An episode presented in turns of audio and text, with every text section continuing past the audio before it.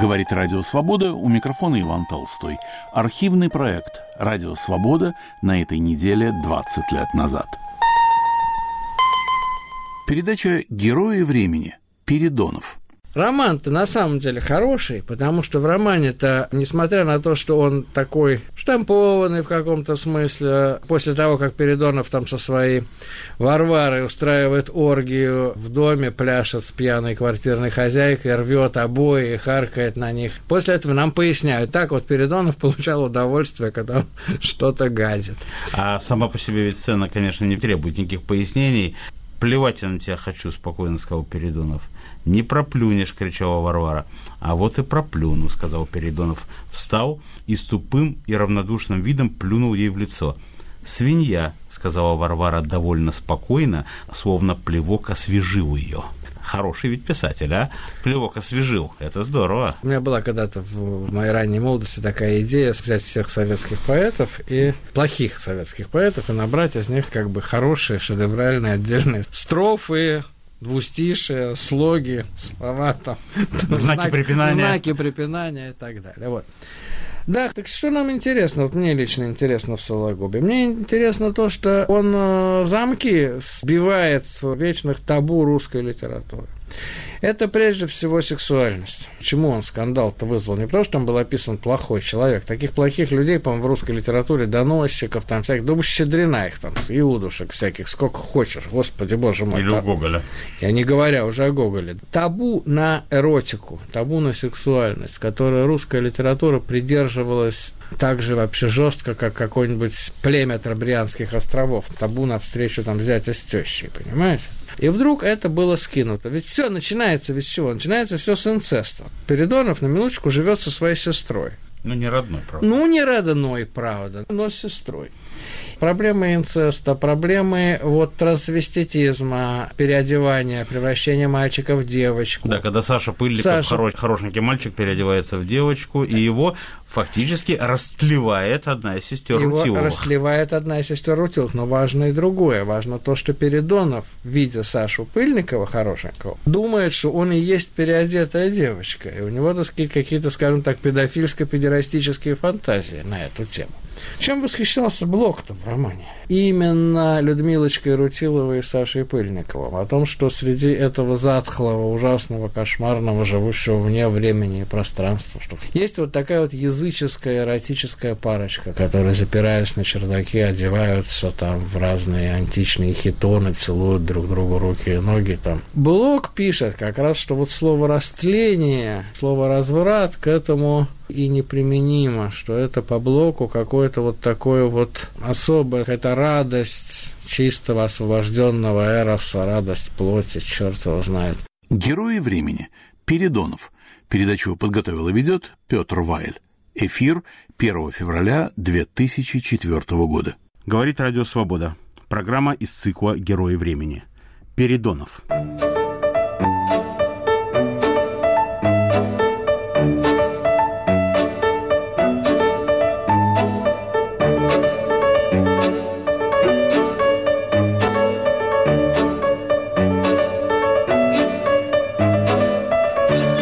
Ардальон Борисович Передонов, провинциальный преподаватель литературы, вышедший на страницы романа Федора Сологуба «Мелкий бес», потряс читающую Россию начала XX века. Пакостник, оскверняющий все, к чему или к кому прикасается, воплощение пошлости и серости, доносчик и ябеда, изводимый комплексом преследования, мелкий карьерист и домашний деспот. Передонов сразу стал именем нарицательным. В романе поражала и смелая по тому времени эротическая линия – тирания гимназистов вообще, Передонов особенно преследует женоподобного мальчика Сашу Пыльникова, которого при этом беззаботно растлевает взрослая женщина. Более или менее понятно, что роман Сологуба оказался в забвении при новой власти. Но термин «передоновщина» удивительным образом пережил десятилетия непечатания. Через сто лет мелкий бес переживает новые успехи. Передонов снова кажется актуальным и опасным – Снят фильм «Мелкий бес», режиссер Николай Достель. Однако это произошло в 95-м, когда российского кинопроката практически не существовало, а телеканалы не слишком обращали внимание на отечественное кино, так что картина прошла довольно незаметно. Больше повезло театральной сцене. В Амхате имени Чехова с успехом идет спектакль по пьесе Валерия Семеновского «Учитель словесности» с подзаголовком «Сочинение на темы Федора Сологуба» с Виктором Гвоздицким в роли Передонова.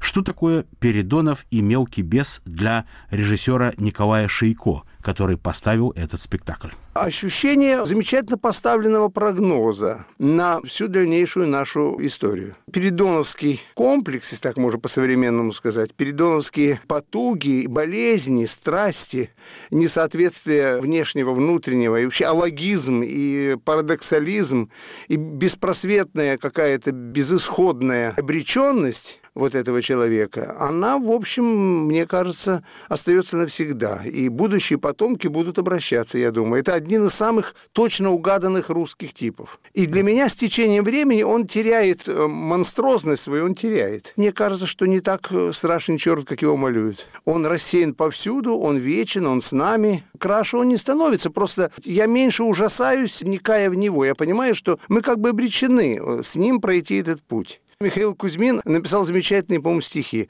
«А дети вырастут, как свинопасы, разучатся читать, писать, молиться. Сухую землю будут ковырять, да приговаривать, что время – деньги».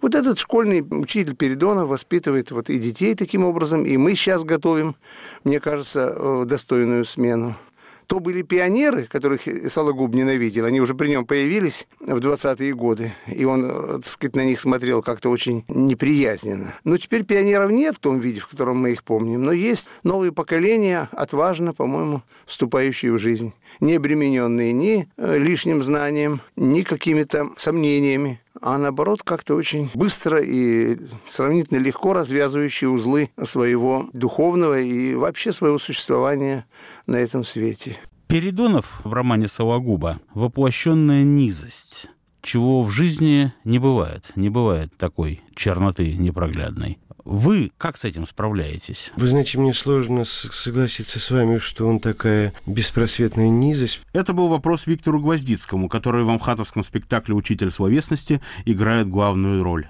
самого Передонова? Ну, во-первых, потому что Передонов имеет отношение к каждому, наверное, кто живет в нашей стране. Тут скорее какое-то страдание возникает именно потому, что очень много вокруг Передоновых, Передоновского, Передоновщины и у меня отношение к этому скорее не как к низости, а как к тому, чему хочется сострадать, жалея, вот я бы так сказал. Когда я впервые встретился с этим персонажем, у меня закралась такая мысль, что он очень, э, Сологуб, очень шифрует себя в Передонова, что он вкладывает в Передонова очень много себя. И потом, когда начинаешь работать с ролью, по миллиметру продвигаешься в судьбе, то я в этом убедился еще больше – у хороших авторов почти всегда торчат уши, есть такое выражение. Всегда можно увидеть его. Даже не черты характера, а его какие-то подсознательные желания, подсознательная жизнь, которая существовала в нем, которую он шифровал, которую он прятал, но которая, независимо от него, вот так, видите, в таком году, как сегодня, вдруг для меня так определилась. Именно от этого у меня такое отношение неодномерное к этому персонажу, не просто как нарицательному, отрицательному персонажу. Автор пьесы «Учитель исследователь словесности Валерий Семеновский, главный редактор журнала «Театр», подчеркивает неслучайность возникновения Сологубовского романа и его главного героя. Когда Передонов появился, здесь рифмуются два рубежа веков. Он ведь появился, этот роман, и стал популярным этот герой, даже возникло это понятие Передоновщина, на рубеже веков. И вся стилистика этого романа сохраняет эту рубежность. Он отчасти по своей структуре, по мышлению авторскому принадлежит роману классическому, так сказать, роману реалистическому XIX века, вместе с тем уже и символистскому. Там, конечно, полное соотнесение с русской классикой XIX века, но мне всегда казалось, знаете, что когда читаешь читаешь «Мелкого беса», то все время ощущение, что что-то такое знакомое читаешь, похожее, похожее на что-то гораздо более безмятежное, чуть ли не на Тургенева, но похоже так, как бывает похоже карикатура или недружеский шарш, или как фальшиво исполненная красивая мелодия.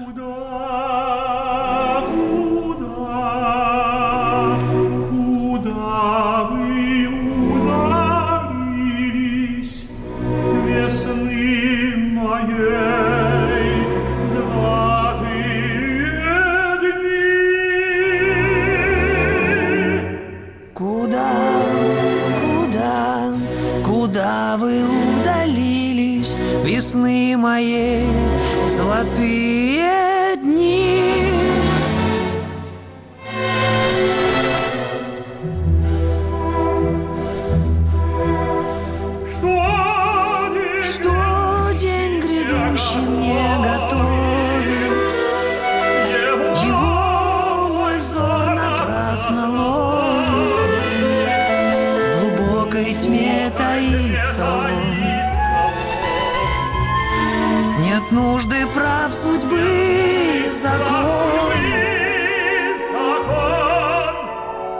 Как будто Сологуб нарочно портит образцы классической русской литературы. Продолжаем разговор с Валерием Семеновским, автором пьесы по мотивам «Мелкого беса» он осмысленно завершает их. То, что в Передонове есть определенная карикатура на хрестоматийного маленького человека русской литературы, то, что там пародируется все вышедшее из шинели, это иногда редуцированная, не очень явная, а иногда и очень явная установка автора. И в этом смысле этот роман, конечно, содержит такую авторскую рефлексию уже по поводу романа XIX века и всех классических традиционных гуманистических понятий. Когда Передонов появился, они стали все говорить, и он казался необычайно актуальным воплощением житейской пошлости и обыденщины, это Блок о нем так сказал. Или там Вячеслав Иванов говорил об ужасе пустоты, Андрей Белый говорил об обыденности демонизма и так далее.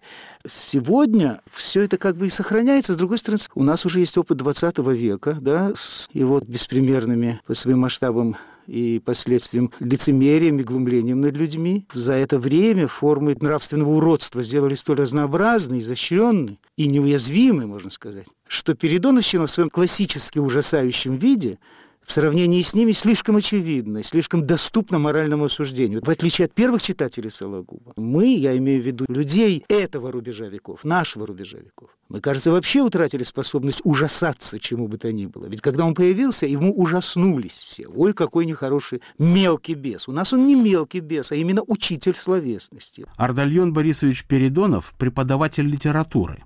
Это вслед за Валерием Семеновским подчеркивает Николай Шейко. Вообще-то такое учительское начало, оно ведь не только свойственно учителям, но и режиссерам, и руководителям предприятий, и нашим политикам. Вот недавно читал газету, вполне приличную, ну, просто Передонов рассказывает, как он одолел Москву и как ему хорошо в ней живется. Передонов все-таки яркая личность, мне кажется. Хотя он, может быть, и пигмей, даже рядом с Салтыковым или с Гоголем, но, тем не менее, все-таки это вещь. Это вещь?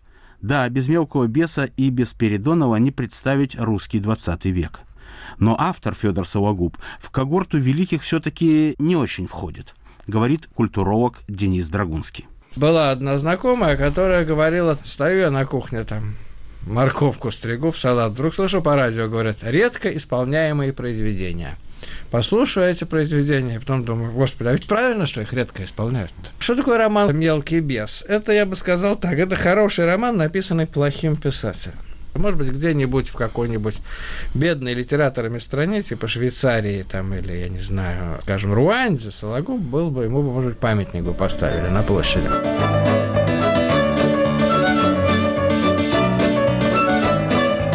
Напоминаю, что на «Волнах Радио Свобода» очередная программа из цикла «Герои времени». Мы говорим о Передонове из романа Федора Сологуба «Мелкий бес».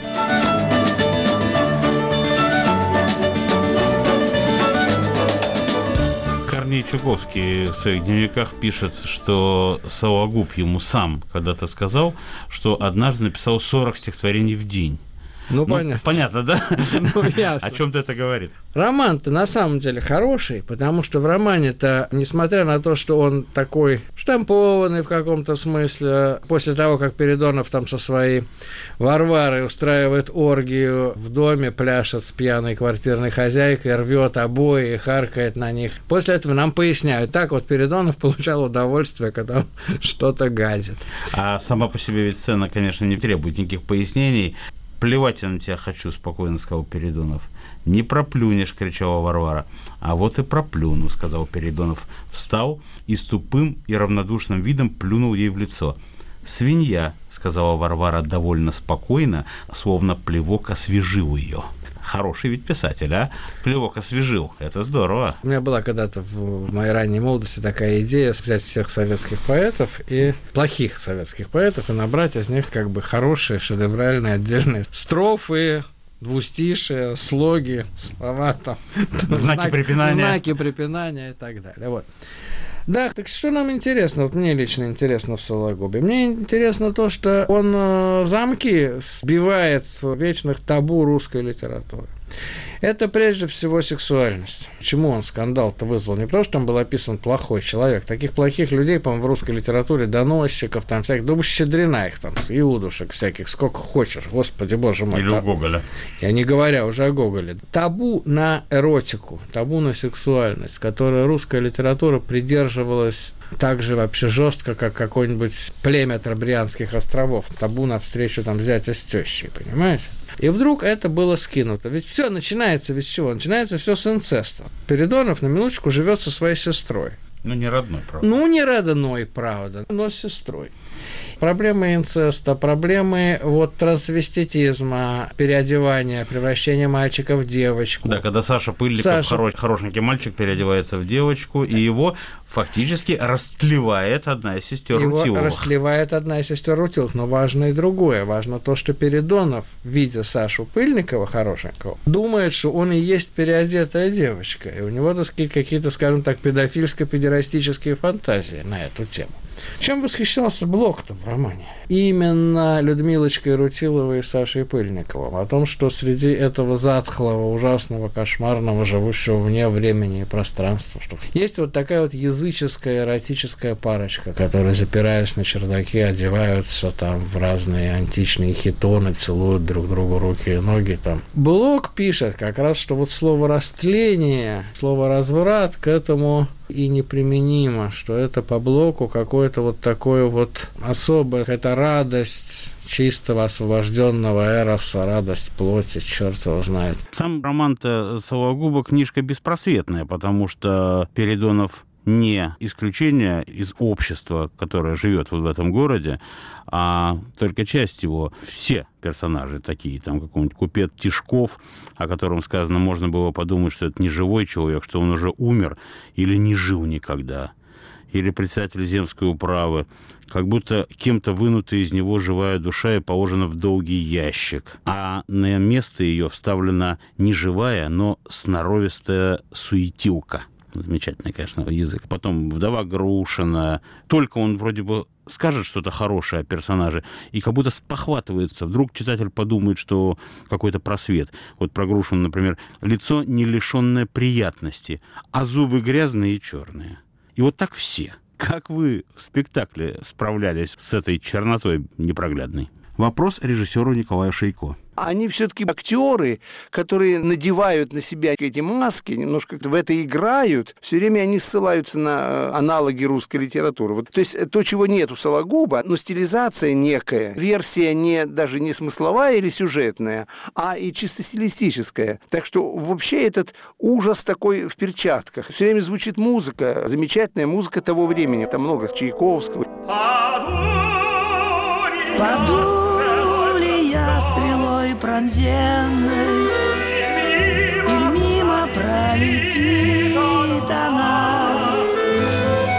Все благо в бдения и сна. Приходит час определенный, Благословенный день забудь, Благословенный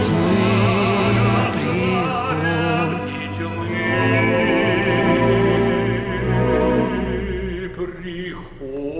Передонов не ужасает, так как он ужасал людей начала 20 века. И это общая проблема вообще современного искусства, и литературы, и театра, и кино. И я уверен, что именно с этим связан напор вот этой самой чернухи и жестокости и насилия, скажем, на экране. Это не потому, что человек так стал распущен, а просто человек перестал пугаться того, чего он пугался раньше.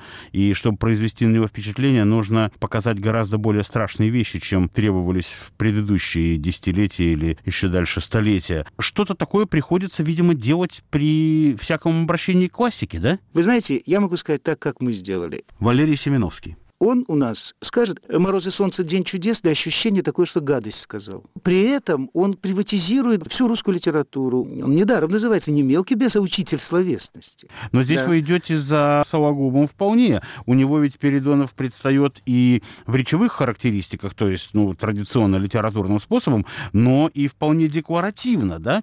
Э, То есть э, есть такое ощущение, что Сологуб боится, что читатель не поймет, какая мразь герой, поэтому у него там такие сплошь и рядом попадаются фразы «не любил людей, не думал о них иначе, как только в связи со своими выгодами и удовольствиями».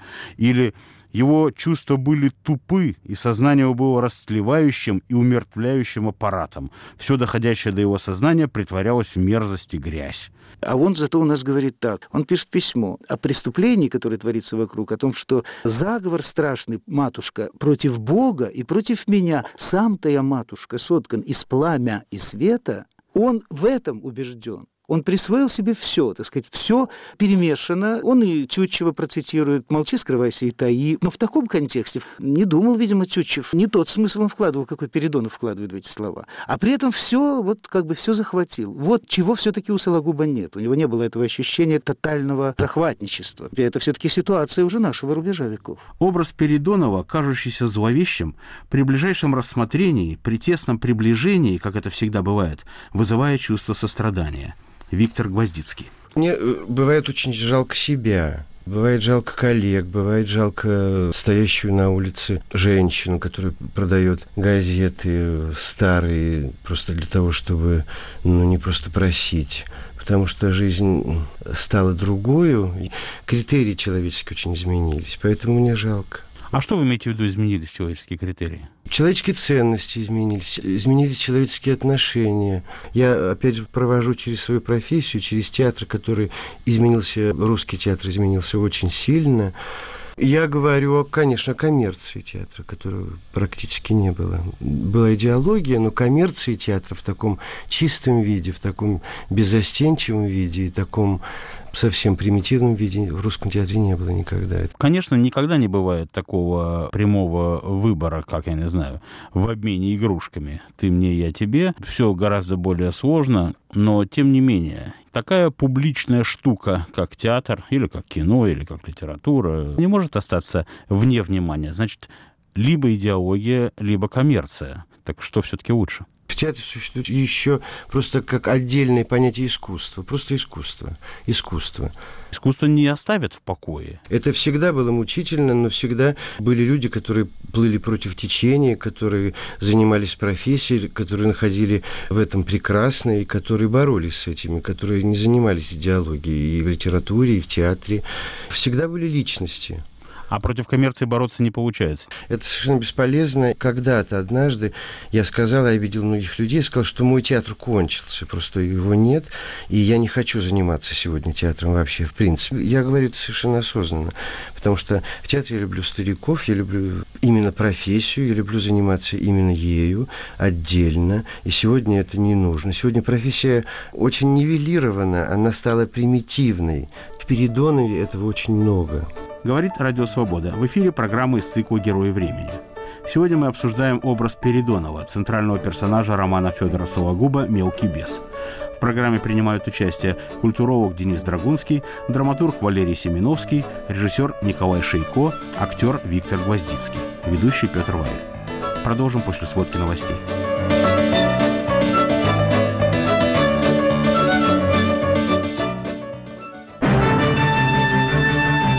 Радио «Свобода» теперь и в мобильном телефоне. Слушайте нас с помощью интернет-радио. Подробности на нашем сайте www.svoboda.org в разделе «Как слушать».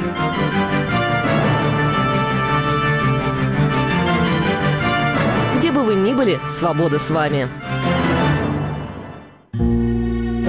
Какие перемены нужны России? На вопрос свободы отвечают жители Иркутска. Нужна демонополизация власти. Когда исчезает 66% у одной партии, тогда они вынуждены договариваться. Более качественное решение. Каждый человек просто должен начать с себя, это в первую очередь. У нас почему-то Россия отстает от всех стран, и, допустим, европейских тех же. Побольше настойчивости, упорства, достижения своих целей, стабильность. Люди ощущали поддержку нашего государства, верили в него. Нам нужно, чтобы наша Конституция соблюдалась, и не было вот этих всяких законов варварских, которые угнетают жизнь народа. Повышение пенсионного возраста и все включающее в это. России нужно вернуть выборы. А никогда уже все знают, кто победит, и смысла даже голосовать нет. Нужно перенимать опыт зарубежных партнеров наших. То есть просто учиться, развиваться, жить дальше. Радио «Свобода». Оставайтесь свободными. В рамках архивного проекта вы слушаете передачу «Радио Свобода» на этой неделе 20 лет назад. Герои времени. Передонов. Передачу подготовил и ведет Петр Вайль.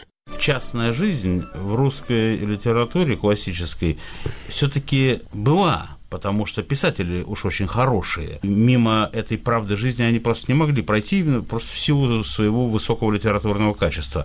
Но вот над чем усиленно поработала критика и общественная мысль, чтобы это категорически не заметить а чтобы выпятить все остальное. Какие потрясающие бытовые детали в «Войне и мире». Нет, все переводилось только на социально-философские вот эти самые громады передвижения «Эрста колонна марширт», «Цвайта колонна марширт», и вот все эти колоннами эти мысли маршировали. Пушкин, в конце концов, воспел «Щей горшок», и в конечном счете за частную жизнь жизнь отдал. И есть это, конечно, и у Чехова в меньшей степени, у Достоевского, но вот общественная мысль, конечно, потрудилась, что все это дело истребить. Э, насчет э, критики я с вами согласен. И замечательная фраза Чернышевского в статье «Русский человек на рандеву», посвященном Тургеневу. И там сказано прямо «Бог с ними, с эротическими вопросами», пишет Чернышевский. Не до них читателю нашего времени, занятому административной реформой и вопросом об освобождении крестьян.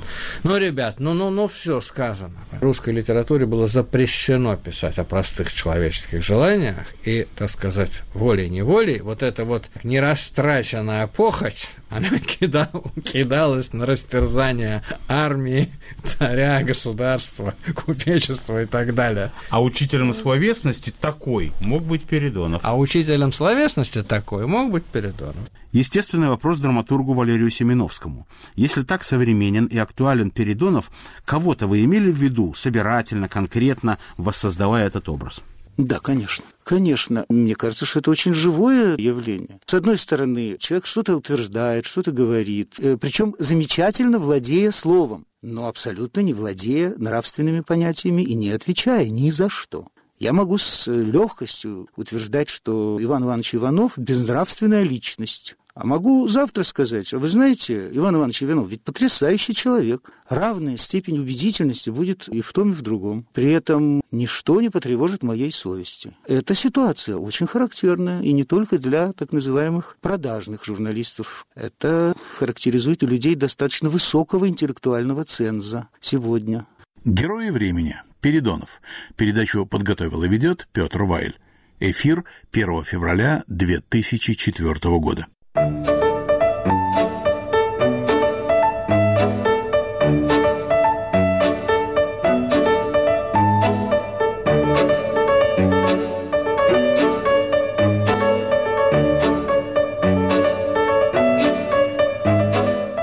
Говорит Радио Свобода. Продолжаем программу из цикла «Герои времени». Ардальон Борисович Передонов. Кто он такой? Режиссер Николай Шейко. Я бы быстренько вспомнил то, что сказал Андрей Белый. Передонов – это воплощение обыденности демонизма. Ну, может быть, демонизм слово сейчас мы его немножко иначе употребляем, но вот эта обыденность, повседневность вот этого парадокса кощунственного и страшного, э, человека, так сказать, безнравственного, человека бездуховного по большому счету, в сущности животное, биологически активное и такое трупно питающиеся. Поэтому я бы сказал, что это воплощение демонизма и изнанки жизни. Ну, то, что называл Чехов, там, выдавливать раба, там, все это по капле. Все вот эти наши занятия по самосовершенствованию, они абсолютно ему не нужны. Более того, он способен перерабатывать, ну, как вот к нам привозят эти самые атомные отходы, и мы замечательно на весь мир прославились своим замечательным умением перерабатывать вот эти ядерные отходы. Вот так и здесь. Вот это чисто передоновская черта в общегосударственном масштабе когда то, что, в принципе, не только нехорошо и неприлично, становится и хорошим, и нужным, и даже полезным, как доказывают наши специалисты по этому вопросу и некоторые наши руководители. Так, мне кажется, и в частной э, ситуации все плохое логарифмируется в какую-то модель, и одно другому помогает. То есть одно плохое помогает другому. Похотливость, рядом цинизм, рядом вседозволенность, рядом отсутствие морали, отсутствие сдерживающих начал. Не видно, значит можно. Формула жизни. Сам конкретный Передонов ускользает. Его облика Федор Сологуб не дает.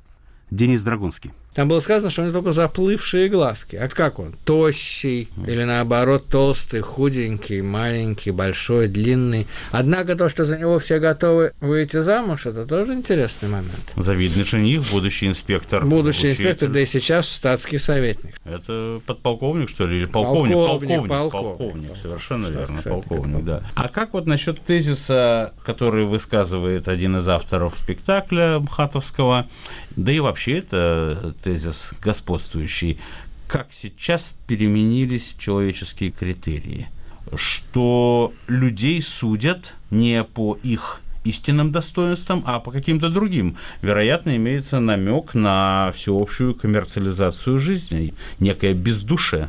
Да ладно! Первую фразу про скалозуба, которую говорит Фамус. Он говорит, и золотой мешок и метит в генералы. Он даже про него не мог сказать, что это там вояка, храбрец, там служак, казалось бы, какие-то такие вот моральные качества. Нет, богат и карьера хорошая. Это всегда было, мне кажется. Человек всегда примерно один и тот же, да? Вы знаете, нет, не всегда.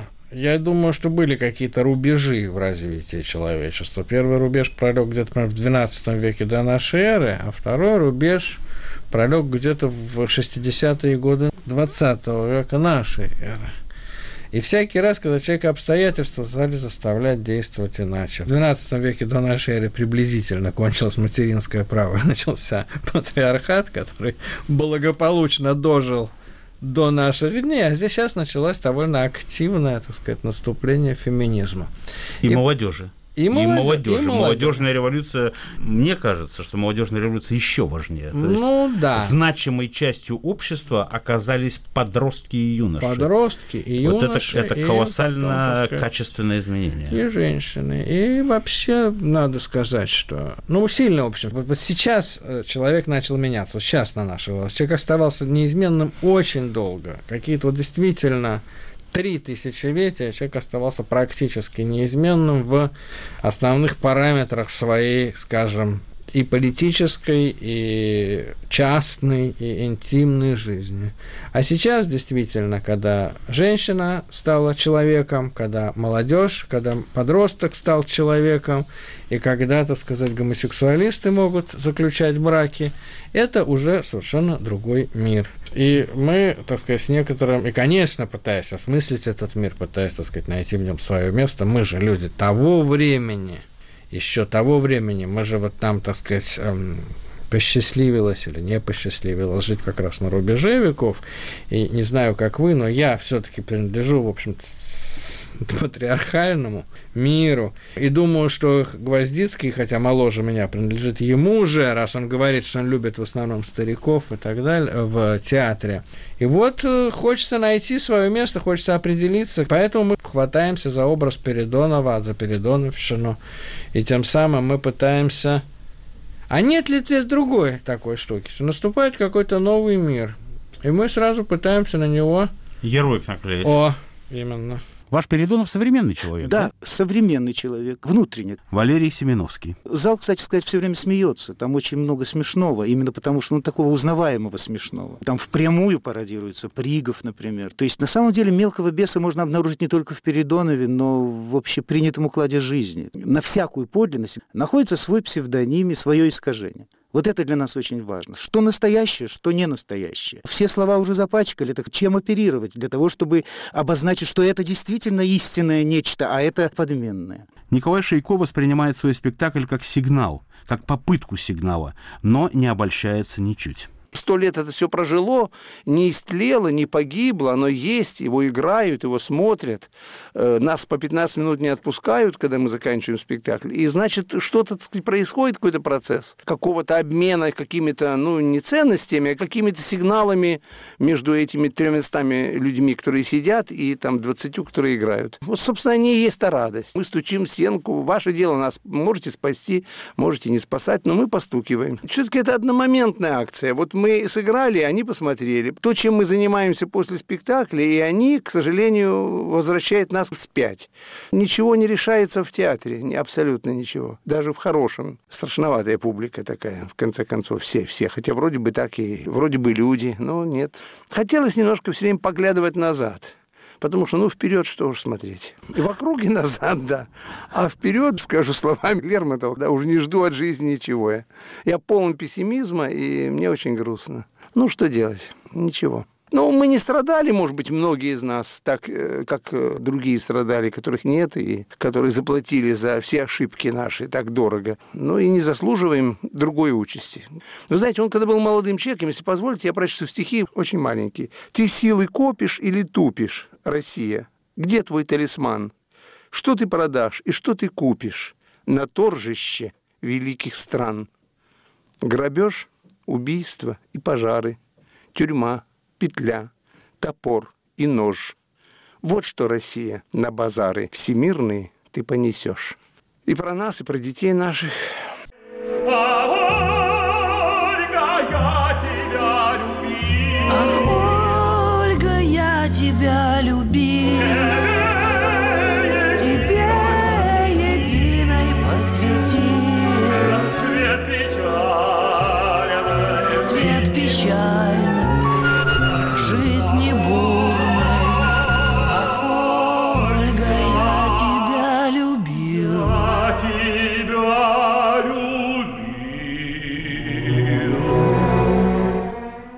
Мрачное, даже отчаянное стихотворение Федора Сологуба прочел Николай Шейко. Впрочем, так ли уж национально русское это явление Передонов? Продолжаем разговор с Денисом Драгунским. Я только вот в Америке прожил год, но там народ был в основном приличный. Таких вот Передоновых я не встречал. Мне кажется, что это вот типичный персонаж конца века, персонаж декаданса. Мне кажется, что если внимательно пошерстить европейскую литературу начала века, то можно... А почему, например, с другой стороны, персонажи Луи Фердинанда Селина не могут быть? Может, это вот, может быть, вот этот самый из «Смерти в кредит» и есть молодой Передонов. Или в другую сторону пойдем у Флобера, какого-нибудь аптекаря МФ. Ну, Э, это в общем, далеко назад. Да.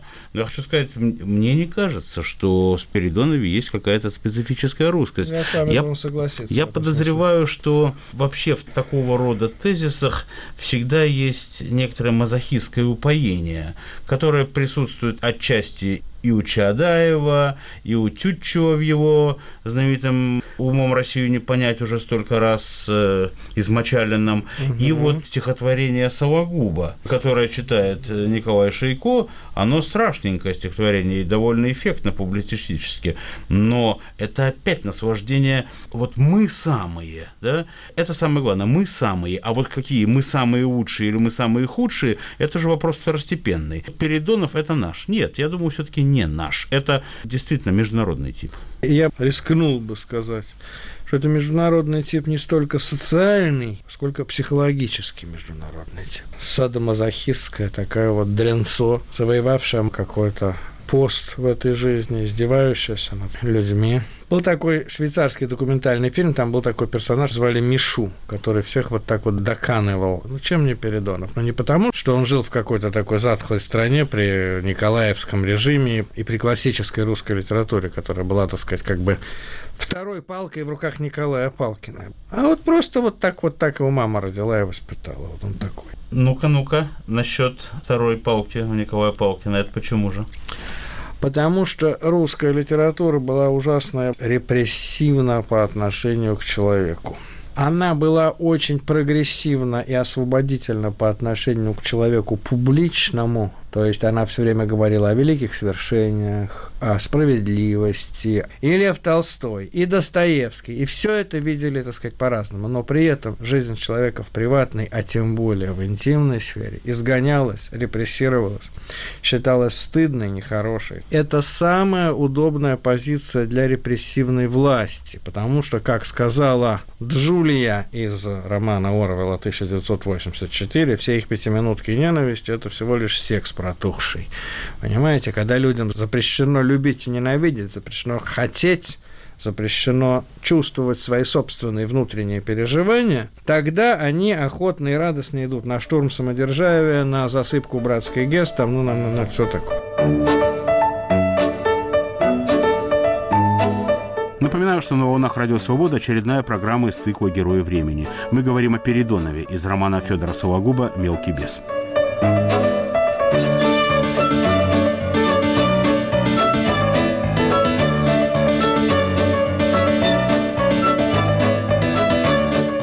Вот эта самая частная жизнь в русской литературе классической все-таки была потому что писатели уж очень хорошие. Мимо этой правды жизни они просто не могли пройти, именно просто в силу своего высокого литературного качества.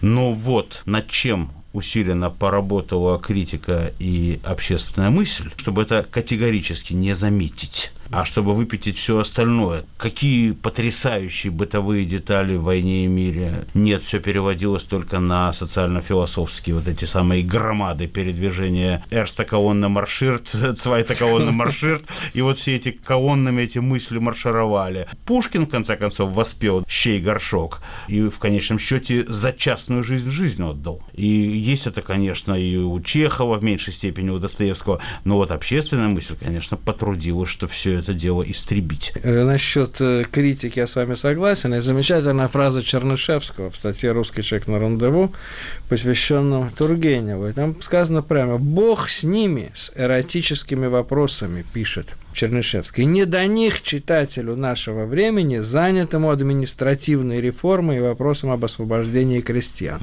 Ну, ребят, ну, ну, ну, все сказано. В русской литературе было запрещено писать о простых человеческих желаниях и, так сказать, волей-неволей, вот это вот нерастраченная похоть, она кидал, кидалась на растерзание армии, царя, государства, купечества и так далее. А учителем словесности такой мог быть Передонов. А учителем словесности такой мог быть Передонов. Естественный вопрос драматургу Валерию Семеновскому. Если так современен и актуален Передонов, кого-то вы имели в виду собирательно, конкретно, воссоздавая этот образ?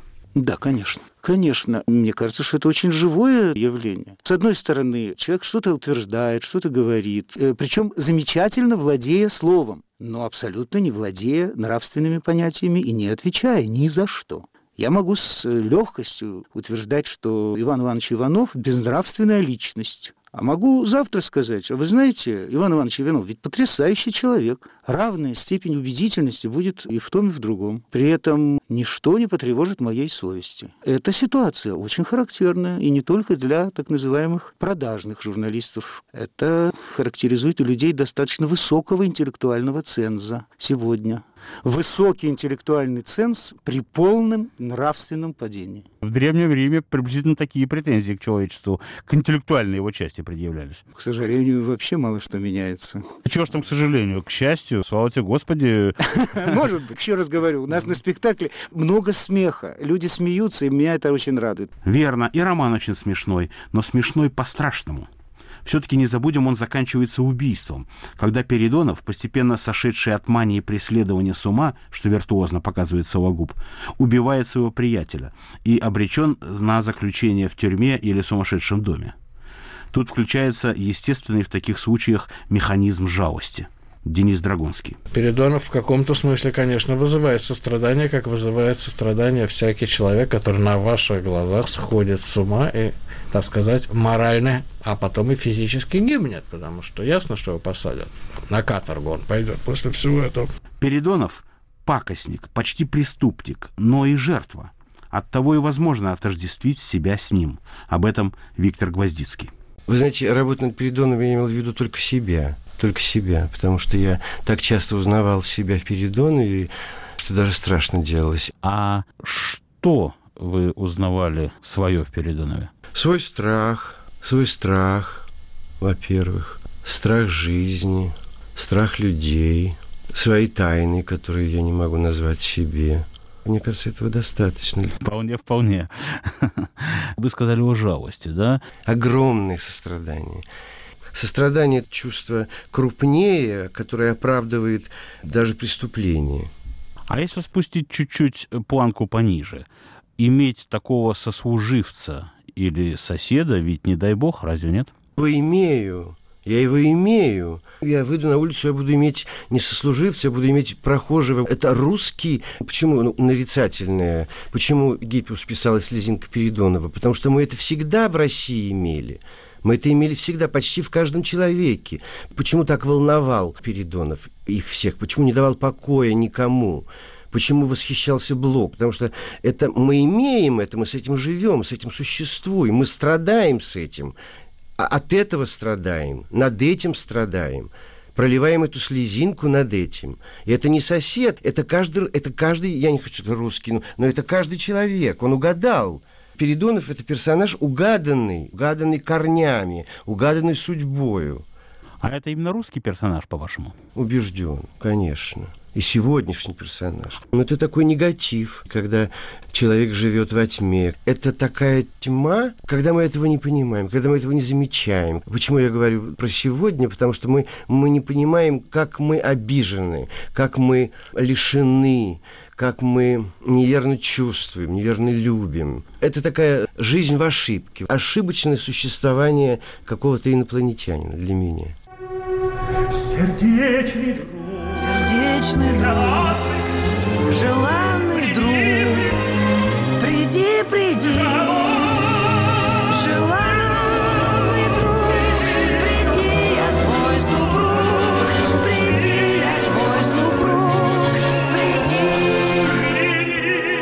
Я жду тебя, желанный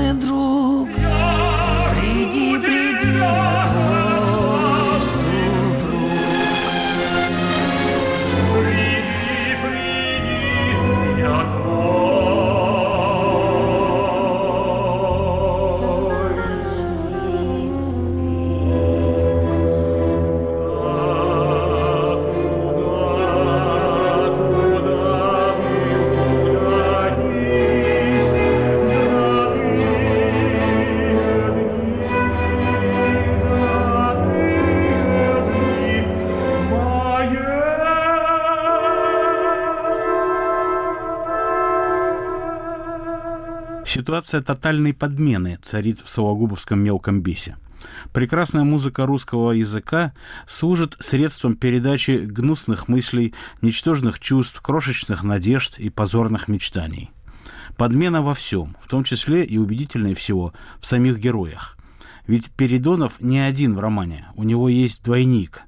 Это недотыкомка, некая невнятная нечисть, ни разу подробно не описанная. Она появляется в середине повествования без всяких объяснений. Просто написано «Откуда-то прибежала удивительная тварь неопределенных очертаний, маленькая серая юркая недотыкомка». Сказано словно о приблудной собачонке. Откуда взялась, зачем, что делает. Просто бегает и визгливо хохочет. Видит ее, естественно, один лишь сходящий с ума Передонов. Вопрос Валерию Семеновскому. У вас ведь в спектакле тоже недотыкомка есть? Есть, но только она не бегает и не хохочет. Художник спектакля Давид Львович Боровский сделал такое зеркало, в котором отражается немножечко и сами зрители, и зеркало это заплеванное, и, ну, такая довольно прямая метафора, да, зеркало жизни, но вокруг все такое серое, как бы мышиное, вот это вот недотыкомка, это все. И персонаж, когда она появляется, сам Передонов, он с ней играет. Это такое, ну, ткань такая. Но она распространяется по всему пространству. Вы, по-моему, замечательным образом следуете в этом заплеванном зеркале и самому Сологубу, только у него это зеркало, это вот окружающий город, где живет Передонов и другие персонажи. Помните там какие характеристики? Грязные улицы, пасмурное небо, жалкие домишки, оборванные, вялые дети. Ото всего веяло тоскою, одичалостью, неизбывностью неизбывной печалью. Или даже вот такая фраза, совершенно платоновская, между прочим, лет на 30 раньше. «Тихая область бедной жизни замкнулась в себе и тяжко грустила и томилась». Правда, Платонов, да? Петр, действительно платоновская, да, конечно. Да, замечательная фраза. Замечательно был и литератор, и персонаж, и великий поэт, с моей точки зрения. Прежде всего поэт Сологуб. Э, может быть, ни у кого не было так, знаете, Чуковский говорил, может быть, ни у кого не было таких перепадов в творчестве. Его мало читают, но Сологуб очень хорош. Продолжаем беседу с Денисом Драгунским. Мы с вами замечательно рассуждаем о том, что ничего нового в Передонове ни тогда, когда он появился, не было, ни сейчас вдруг не стал господствовать Передонов. Ничего подобного. И действительно, покопавшись в богато оставшейся нам литературе, мы найдем там этих Передоновых. И у историков, и в художественной литературе точно такие же Передоновы. Без всяких сложностей найдем. Но эта точка зрения, с одной стороны, вроде бы основывается на каком-то знании, понимании и попытке умиротворения, а с другой стороны, если каждый раз не пугаться, так и делать-то ничего не надо. Может, пугаться-то хорошо? Хорошо, конечно, в чужом умиротворение. Наоборот, по-моему, тут нужно... Именно что нужно пугаться, что вот прошло две тысячи лет, сто лет, а все не так, а Передонов все жив, это, по-моему, достаточный повод для испуга. Но это же нормально. А что такое нормально? А нормально это то, что если, например, из крана будет течь Бордо 1997 года, а заваленные читательские прилавки будут не Марининой, а Джойсом, вот тут и безумие и начнется. Вот, может быть, это все нормально, что Передоновы составляют изрядную часть общества? Может, еще хуже был бы мир? Ну, понимаете, в чем дело? Я не думаю, что проблема с Бордо 97 -го года, не знаю, не думаю. Ну, и Джойса в переводе на санскрит тоже вряд ли будут читать, не знаю. Конечно, конечно, это было бы такой вот идеальный мир, он был бы еще более кошмарен, чем этот мир, естественно. Но очень простая диалектика, извините за выражение. Мы знаем, что волк санитар леса, что он выполняет свою определенную функцию. Мы знаем, что Передонов всегда существует. Но это не мешает охотникам радостно, так сказать, настраивать своих собак-волкодавов и заряжать ружья. Это не мешает нам относиться к Передонову соответственно. Нормальный, обычный, это не значит хороший.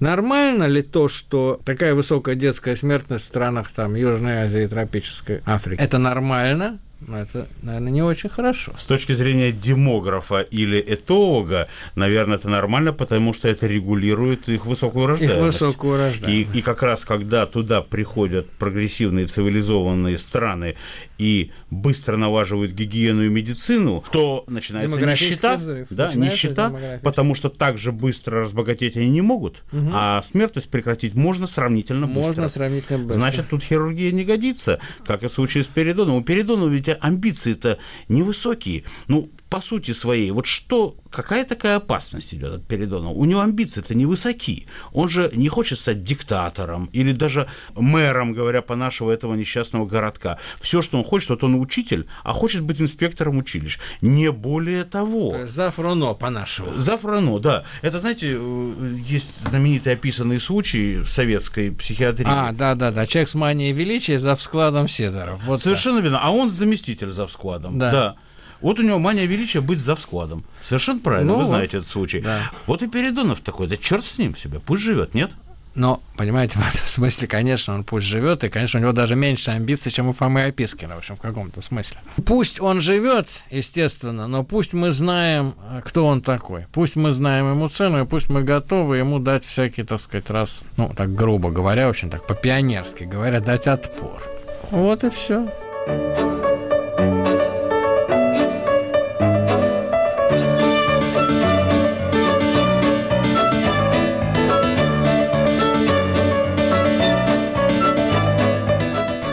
заканчиваем программу из цикла «Герои времени».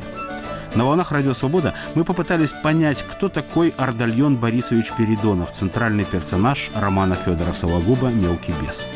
Почему имя его стало нарицательным, а термин «передоновщина» вновь сделался актуален через сто лет после выхода книги программе принимали участие культуролог Денис Драгунский и авторы мхатовского спектакля «Учитель словесности», драматург Валерий Семеновский, режиссер Николай Шейко, сыгравший роль Передонова актер Виктор Гвоздицкий.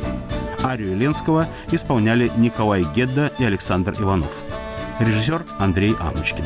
Автор и ведущий Петр Вайер.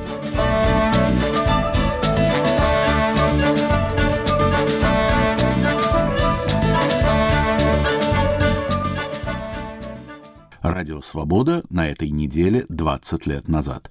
Над архивным проектом работает редактор Иван Толстой.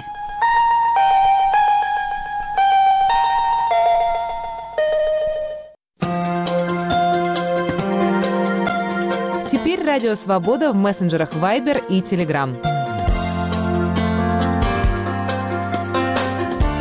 Свободные системы обмена сообщениями мгновенно познакомят вас с точными новостями и новыми публикациями «Свободы».